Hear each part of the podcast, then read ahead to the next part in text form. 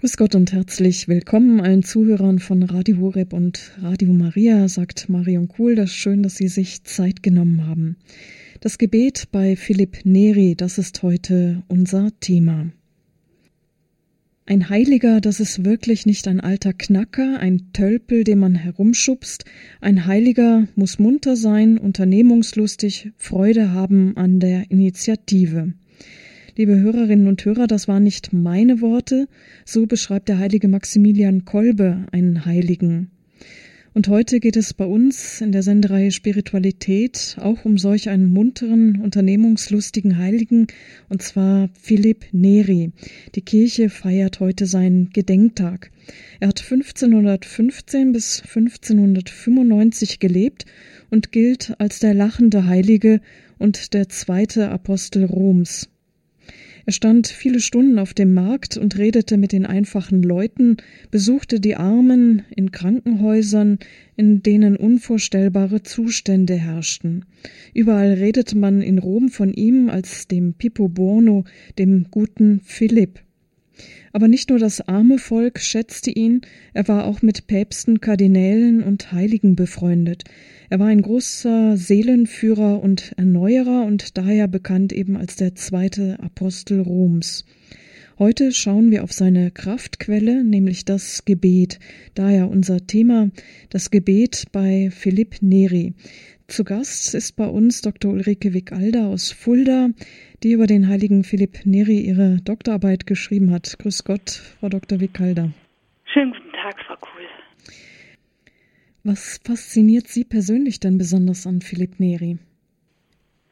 Das Faszinierende an Philipp Neri ist, dass er in einer Umbruchsphase der Kirche versucht hat, selbst zu den Quellen zu gehen und daraus der Kirche wieder neu zu nützen. Das eine ist natürlich der Rückgang zu den Quellen der Heiligen Schrift, dem Wort Gottes, aus ihm zu lernen und aus ihm heraus zu leben. Der Gang zu den Sakramenten und daraus Kraft zu gewinnen für den geistlichen Weg, aber auch immer wieder das Nachlesen in den Quellen der christlichen Spiritualität, bei den Wüstenmönchen beispielsweise, bei den Kirchenvätern. Dort findet man, das meint man manchmal gar nicht, doch sehr aktuelle Ansätze, die auch heute etwas zu sagen haben. 1595 gestorben, das heißt, er ist nicht gerade ein Zeitgenoss, aber worin besteht jetzt für Sie gerade seine Aktualität für uns heute? Er hat für mich etwas sehr Zeitloses. Ähm, er ist ja eigentlich an der Schwelle zur Neuzeit, das heißt, er kennt alle Fragen, die auch teilweise den Menschen betreffen, seine Rolle in der Welt, die Entfaltung der Gaben, die Ausformung der Wissenschaften, das Wissen wollen, das Begeistertsein von Kunst und Architektur. Er ist in seinem Ansatz uns nicht fremd.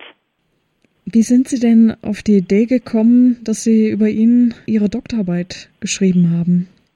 Es gibt eigentlich noch nicht viel was über den heiligen Philipp erforscht ist. Man kennt seine Scherze, seine Anekdoten. Wir haben verschiedene Biografien, die uns vorliegen. Aber wenn man noch mal genauer nach seinen Wurzeln fragt, gibt es ein großes Forschungsfeld, das noch offen ist und wo ich einfach versucht habe, ein bisschen davon aufzuarbeiten. Dann freuen wir uns, dass wir heute daran auch etwas teilhaben können. Das Gebet bei Philipp Neri, das birgt auch viele Ratschläge, einfach für uns, für unser geistliches Leben. Ich freue mich auf Ihren Vortrag. Dankeschön. Liebe Hörerinnen und Hörer, man könnte sagen, das Gebet ist nichts anderes als der vertraute Umgang mit Gott. Es gehört gleichzeitig zu den selbstverständlichsten und zu den verborgensten Momenten christlichen Lebens. Aus Anlass des Festes des heiligen Philipp Neri dessen Gedenktag die Kirche heute feiert, wollen wir seine Weise zu beten in den Mittelpunkt stellen, um mehr zu begreifen, worin seine Art, Gott zu suchen und die Menschen zu begeistern, bestand. Er wurde 1515 in Florenz geboren und starb 1595 in Rom. Auch ihn beschäftigte die Frage, wie das geistliche Leben erneuert werden kann das jedes Einzelnen und das der Kirche insgesamt. Er fing also bei sich selbst an, durch eine intensive Weise Gott zu suchen. Seine Kurzgebete, die für das Gebetsleben mitten im Alltag bestimmt sind, empfahl er seinen Beichtkindern und Schülern. Sein Weg war dabei ein ganz einfacher. Durch kurze Worte, die entlang der Perlenschnur des Rosenkranzes gesprochen oder einfach im Inneren des Menschen vollzogen werden, konnte der gesamte Tag des Menschen zu einem vom Gebet durchdrungenen Tag werden. Das Gebet wird so zu einem Weg, das eigene geistliche Leben zu vertiefen und darin gleichzeitig dem Nächsten zu dienen. Der konkrete Dienst in der Verkündigung des Wortes Gottes, die Hilfe für Kranke und Notleidende und die Teilnahme am sakramentalen Leben der Kirche gehören zum Weg Philipps. Es gelang ihm als Laie und später dann als Priester durch ungewöhnliche Seelsorgemethoden und die Gründung des Oratoriums so beispielhaft Impulse zur religiösen Erneuerung zu geben, dass er in Rom, wo er lebte und wirkte, bis heute als zweiter Apostel der Stadt verehrt wird. Meist wird Philipp Neri mit der Gründung des Oratoriums verbunden, das heute als Gesellschaft apostolischen Lebens in vielen Ländern der Erde besteht. Auch das erste musikalische Oratorium entstand im Rahmen der Gebetsversammlungen, die auf Philipp Neri zurückgehen. Der Name Oratorium meint, vom lateinischen Wortsinn ausgehend, einen einfachen Gebetsraum. Er bezog sich ursprünglich auf den Ort des Treffens der Schüler Philipps auf dem Dachboden der kleinen Kirche von San Girolamo della Carità. Dann wurde er Name dieser dort stattfindenden Gesprächs- und Gebetsversammlungen und schließlich auch Name der sich bildenden und im Dienst an diesen Treffen des Oratoriums stehenden Kongregation. Das Gebet ist damit, so könnte man sagen, nicht nur die verborgene Aufgabe jedes Christen, sondern besonders die Aufgabe der Kongregation und all derjenigen, die ihren geistlichen Weg in Orientierung am heiligen Philipp Neri oder in Verbindung mit dem Oratorium gehen. Mein Haus wird ein Haus des Gebetes für alle Völker genannt, heißt es bei Jesaja 56,7. Es passt zur Beschreibung des tiefsten Wesensgrundes und Auftrages des Oratoriums, so wie es unter Philipps Händen heranwuchs. Bekannt sind vor allem Philipps Stoßgebete oder Kurzgebete, die er im Alltag zu beten lehrte, an einer Gebetsschnur, dem Verlauf der Perlen folgend. Diese Gebete sind sehr einfach und nicht umfangreich, um wie beiläufig gesprochen werden zu können. Gleichzeitig sind sie von einer großen Tiefe. Was könnte einfacher und gleichzeitig tiefer und eindringlicher klingen als seine Worte. Jesus, sei mir Jesus. Oder auch Jungfrau und Mutter. In der ersten Verknappung verbirgt sich das ganze Heilsgeheimnis. In der zweiten ist das Ave Maria in Kurzform enthalten. Gerade im ersten Gebet sind Bezüge zum Herzensgebet der Wüstenväter und der Kirche des Ostens verborgen. So wird der Name Jesu in vielen der italienischen Kurzgebete Philipps in den Worten Jesu mio, mein Jesus, meditiert und mit verschiedenen Anliegen verknüpft. Wichtig ist, dass diese Art zu beten nicht ein Lippenbekenntnis bleibt. Das kann es auch einmal sein sondern im Sinne einer Meditation bewegt wird. Die alten Wüstenväter nannten es Ruminatio und meinten damit das innere Kauen, das Hin- und Herbewegen eines Wortes, das tief im Innern der Person gesprochen wird. Mit ganzem Herzen, ganzer Seele und allem, was den Menschen bewegt und beschäftigt. Dieses verborgene Beten das den Alltag durchzieht sei es laut gesprochen oder leise, hilft, in der Gottesbeziehung zu leben und in ihr zu verbleiben. So sollten diese kleinen Gebetsworte immer wieder während des Tages gesprochen werden. Diese Art zu beten ist auch bezogen auf diejenige Tradition, die nach der Heiligen Schrift das unablässige Gebet genannt wird, die das beständige Leben in Gottes Gegenwart als eine Art innere und äußere, fast habituelle Verfassung meint. Dieses Beten mit Stoßseufzern oder Kurzgebeten, das schon Johannes Cassian empfiehlt, hat deswegen eine große Kraft, da die Worte aus der Mitte der Person kommen und so kurz sind, dass sie nicht durch andere Gedanken belästigt werden können. Ein solches gnadenhaft ermöglichtes Beten kann in Gottes Kraft und mit der Übung im Lauf der Zeit in ein selbstverständliches Beten untertags weiterfließen. In diesem Sinn empfahl Philipp auch das Gebet von Kassian, O Gott, komm mir zu Hilfe, Herr, eile mir zu helfen, der sich auf Psalm 70,2 bezieht. Diese kurzen Gebete geben aber auch Halt und Schutz gerade in Notsituationen, wie das Beispiel eines Parfümhändlers Montesazara zeigt, der eine gefährliche Dienstreise zu unternehmen hatte und zu diesem Zweck ein paar kurze Gebete von Philipp mit auf den Weg bekam. Philipp übte mit der Gruppe, die sich auf dem Dachboden in San Girolamo traf, auch abendlich das stille innere Gebet. Im abgedunkelten Raum gab eine Sanduhr die Zeit an. Den Abschluss bildete dann das fürbittende Gebet. Viele Heilige üben diese Art mit kurzen inneren Gebeten sich an Gott zu wenden. So lautet beispielsweise auch ein Wort des Johannes vom Kreuz, eines Zeitgenossen Philipps. Und es ist das kurze Gebet, von dem man sagt, dass es den Himmel durchdringt. Und es ist kurz, weil es nicht zeitgebunden ist. Und es dringt bis in die Himmel weil der Mensch in himmlischer Gewahrwerdung ganz bei sich ist.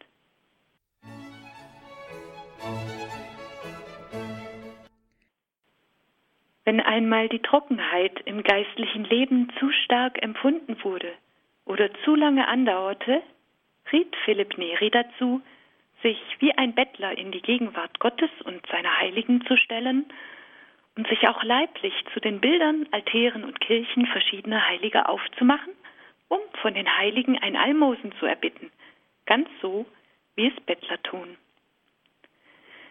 Seine Sehnsucht nach dem Leben mit Gott, die sein ganzes Leben durchzog, wird besonders in einem Sonett deutlich. Dieses auf das Jahr 1581 zu datierende Gedicht verfasste Philipp Neri im Alter von 66 Jahren. Es beschreibt eine Reihe innerer Grundfragen und Grundspannungen des geistlichen Weges. Die Verfassung der menschlichen Seele wird aufmerksam betrachtet und fragend bzw. seufzend beschrieben. Dieses Gedicht entstand als Antwort auf einen Brief seiner Schwester und ist auf der Rückseite des von ihr erhaltenen Briefes notiert. Das Sonett beginnt mit den Worten wenn die Seele von Gott her schon Vollkommenheit hat, da sie, wie sie ist, geschaffen wurde in einem Augenblick und mittels eines solchen Grundes, wie können mit Totem nur Götter sie zu besiegen streben? Denn Hoffnung, Verlangen, Freude und Boshaftigkeit lassen sie so von sich selbst abirren, dass sie nicht mehr wacht. Und doch hat sie den immer vor sich, der sie nur mit dem Anblick selig machen könnte. Wie können die Teile dem besten Teil gegenüber so aufrührerisch sein und nicht zustimmen? Dass dieser ihnen dient, die ihn Götter gleich kommandieren. Welch Kerker hält die Seele zurück, dass sie nicht aus ihm hinausgehen kann und schließlich mit dem Fuß auf die Sterne treten und immer in Gott leben und sich selbst gestorben sein? Die zwei Vierzeiler und zwei Dreizeiler des Sonettes fragen nach den Ursachen für die Schwierigkeiten der Seele, ihr Ziel zu finden. Sie stellen die Frage nach dem Warum dieser Mühen und Beschwernisse. Obgleich die Seele doch in sich Vollkommenheit trägt, wird sie von den weniger vollkommenen Anlagen des Menschen unterdrückt. So sieht sie nicht mehr das Ziel, woraufhin sie geschaffen wurde. In einer Steigerung wird das Thema des inneren Kampfes und der Reifungsanstrengungen der Seele als Vorbereitung auf das Einssein mit Gott aufgebaut. Strophe 1 verbleibt in der Verwunderung darüber, dass die schon vollkommen geschaffene Seele noch derartigen Bedrängnissen ausgesetzt ist. Strophe 2 thematisiert die vielfachen Ablenkungen, die sich alltäglich in den Vordergrund drängen. Unabhängig von ihrer ethischen Beurteilung ziehen sie die Aufmerksamkeit der Seele von ihrem Schöpfer ab in der dritten Strophe wird mit einer indirekten Frage das Erstaunen darüber behandelt, dass die Seele durch Nebensächliches ganz in Beschlag genommen wird. Dieses Sonett ist insgesamt Ausdruck des tiefsten Wissens um die engen Möglichkeiten des menschlichen Daseins, der Trauer über diese Feststellung und der Hoffnung, dass die nach Gott drängende menschliche Sehnsucht und die Liebe zu Gott endlich bei ihm aufgehoben ihre Erfüllung findet. Philipp spricht mit seinen Freunden über die Liebe zu Gott, indem er an die fünf Stufen der Liebe erinnert, die Jacopone da Todi in einem Gedicht besingt. Dort heißt es, die erste Weise nenne ich den furchtsamen Zustand des Dieners. Die zweite Stufe scheint mir die heilvolle Liebe des Kranken zu sein. Die dritte scheint mir die tröstende, liebevolle Weise des Freundes zu sein. Die vierte ist die väterliche Liebe, die man wie ein Kind aufnimmt. Die fünfte ist die eheliche Liebe, wie bei der Hochzeit.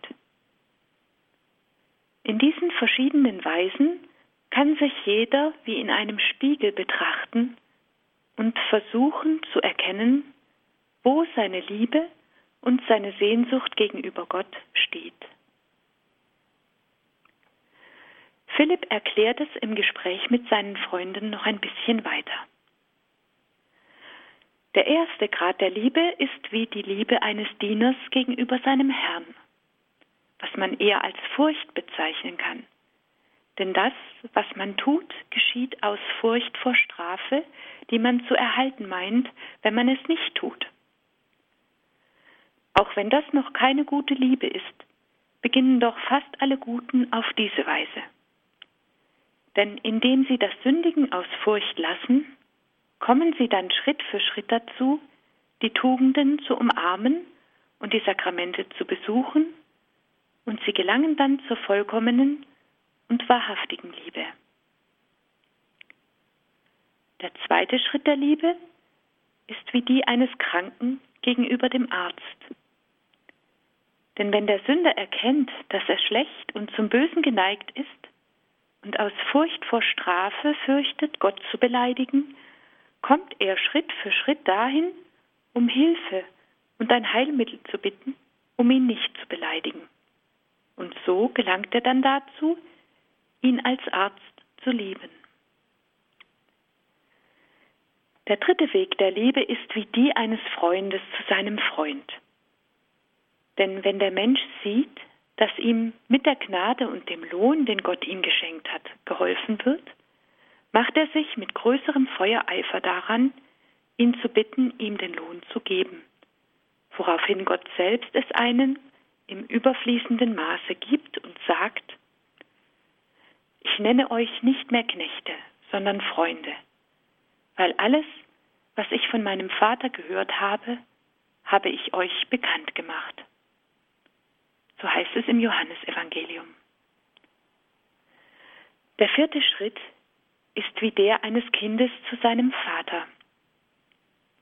Denn wenn es nun sieht, wie begünstigt und beschenkt es ist, kommt die Liebe aufgrund der vielen empfangenen Wohltaten und aufgrund des Versprechens, das er ihm gegeben hat, es zum Erben der Seligkeit zu machen.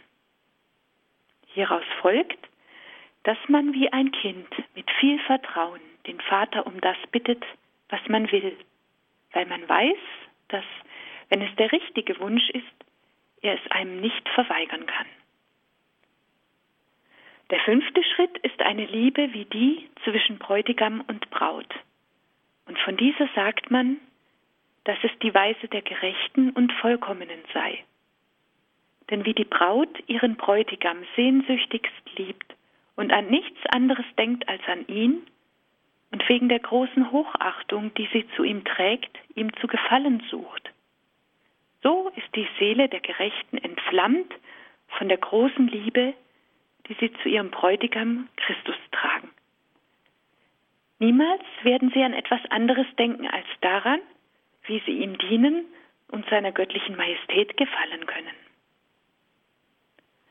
Von den fünf oben genannten Stufen scheint es, dass die erste und die zweite die der Anfänger ist, die dritte und die vierte die der Fortschreitenden und die fünfte die der Gerechten und Vollkommenen.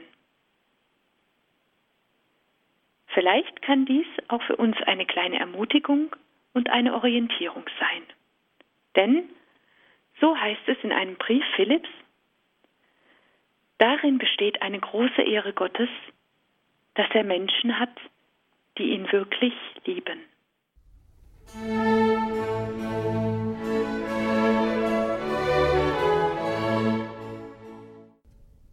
Zum Schluss sollen ein paar Kurzgebete genannt sein, die der heilige Philipp für das Beten im Alltag empfahl. Gerade in seinen italienischen Gebeten kommt eine innige Liebe und Sehnsucht nach Gott zum Ausdruck. Hier heißt es zum Beispiel, ich möchte dir dienen, mein Jesus, und finde den Weg nicht. Oder ich misstraue mir selbst und ich vertraue mich dir an. Oder auch, mein Jesus, ich möchte dich doch lieben.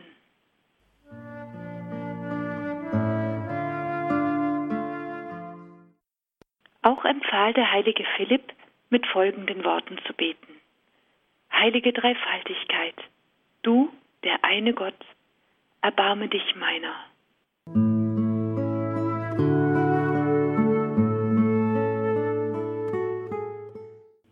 Weiter ist folgendes Gebet überliefert. Ich habe dir schon gesagt, ich werde niemals etwas Gutes tun, mein Jesus, wenn du mir nicht hilfst. Oder auch das Gebet, Jesus, sei mir Jesus.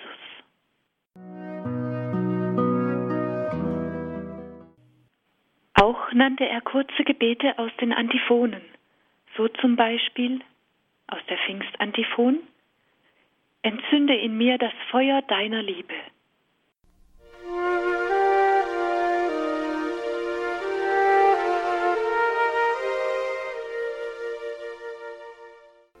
Oder er nannte die Antiphon zum 15. August. Aufgenommen ist Maria in den Himmel, es freuen sich die Engel. Und auch das gesamte Regina Zöli nennt Philipp als Kurzgebet. Regina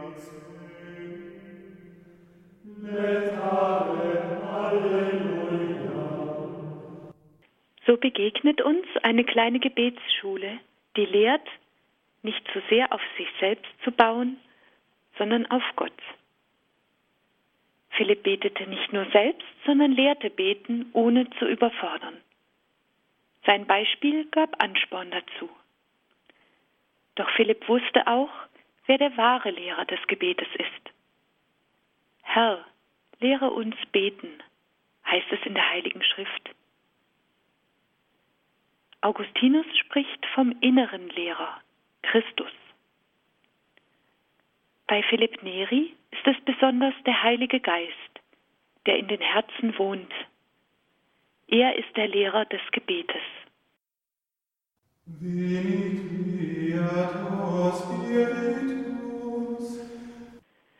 Bar jeder Beschönigung soll der Beter seine wahren Empfindungen ins Wort und ins Gebet bringen. Der Mut, die eigene Situation wahrhaft anzuschauen, erwächst hierbei aus dem Wissen um den göttlichen Beistand, der bereit steht zu helfen. Die Bitte um die göttliche Hilfe in allen menschlichen Vollzügen und Taten ist der menschlichen Schwachheit notwendig. Das weiß Philipp nur zu gut. Diese Bitte sowie die nachdrücklichen Äußerungen zur Formulierung des eigenen Unvermögens bewahren den Beter vor möglicher Selbstüberschätzung. Im Vertrauen darauf, dass allein Gott die eigentlichen Maßstäbe des Guten kennt, übt sich der Beter darin, nicht mehr von seinem eigenen Willen abzuhängen, sondern, damit er wahrhaft Gutes tun kann, um die Erkenntnis des göttlichen Willens zu bitten. So wird der Betende frei von sich selbst und lernt, sich immer mehr dem Wirken Gottes zu überlassen. Das Bewegen des Namens Jesu ist fortwährender Orientierungspunkt bei diesen Pfaden des geistlichen Übens, Lernens und Bittens. Liebevoll ausgesprochen scheint der Name Jesu der eigentliche Motor zu sein, der den Betenden immer tiefer zum Begreifen des Geheimnisses Gottes und seiner selbst leitet. Bei allen italienischen Gebetsworten geht es nicht um wohlgeformtes Sprechen, sondern um einfache, kindliche, teilweise spontane, teilweise höfliche, kurze Ausrufe, die geradezu aus dem Innersten hervorzubrechen scheinen. Es kommt darauf an, mit dem Herzen zu beten, einfach und schlicht, liebevoll oder verzweifelt, ratlos oder hoffnungsvoll. Philipp selbst hat keine eigene Gebetslehre entwickelt. Und doch hat er eigene Akzente des Betens gesetzt. So zeigen seine Kurzgebete, gerade die in italienischer Sprache, dass er die Spannung hält, gleichzeitig um die Nähe Gottes und doch seine Entferntheit zu wissen, das eigene Verlangen nach Gott, nach Jesus ins Wort zu bringen und doch die eigene Schwachheit und Unzuverlässigkeit bewusst zu halten. Ihm sich ganz zu überlassen, ist es, wozu Philipp immer wieder aufruft. Dies ist das Erste und Wichtigste, was allen anderen Übungen noch vorgeht. Seine Liebe auf Gott auszurichten und in der Überantwortung des eigenen Lebens in Gottes gute Hände seinen Weg zu gehen. So kann der Weg, den Philipp lehrt, als Weg zur Heiligkeit beschrieben werden. Mit einer großen Sehnsucht und dem Wissen um die eigenen Grenzen im Vertrauen auf Gott. Gedacht ist dieser Gebetsweg für all diejenigen, die ihr geistliches Leben fördern wollen. Für die Priester der Kongregation und für die Philipp Neri verbundenen Christinnen und Christen. Denn bereits zu Philipps Lebzeiten gab es Familien, die ihren Hausstand nach den Regeln des Oratoriums einrichteten und die sich abends zum Gebet in einem Raum, den sie als Oratorium eingerichtet hatten, versammelten, in Anlehnung an die Treffen im Kreis der Oratoriumsversammlungen. Das Leben soll mitten im Alltag und im Berufsleben zu einem durchbeteten Leben werden. Durch Gebet und Apostolat, durch tätigen Dienst in der Verbindung von Gottes und Nächstenliebe geht es darum, Christus und den Menschen zu dienen.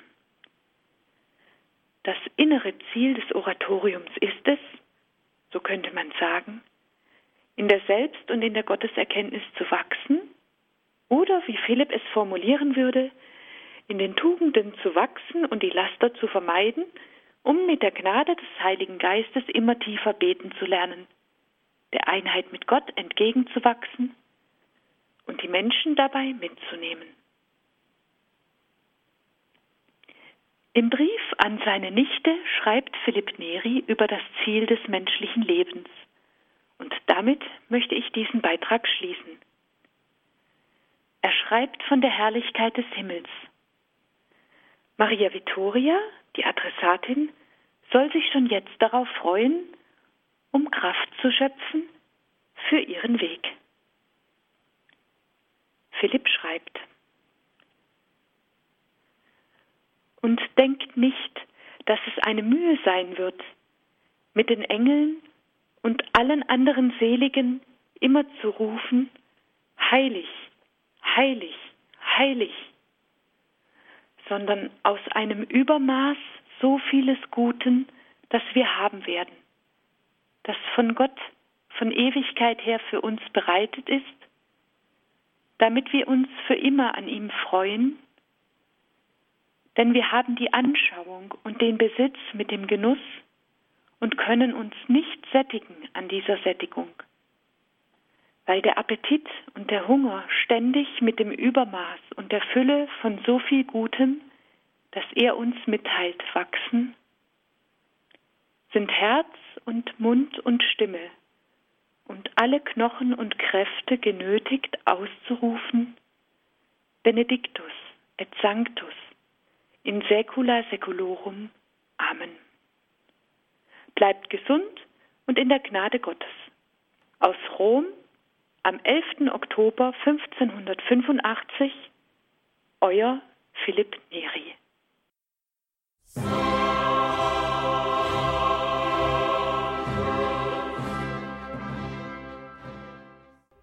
Liebe Zuhörer von Radio Horeb und Radio Maria, heute am Gedenktag des heiligen Philipp Neri haben wir auf seine Kraftquelle, auf das Gebet geschaut.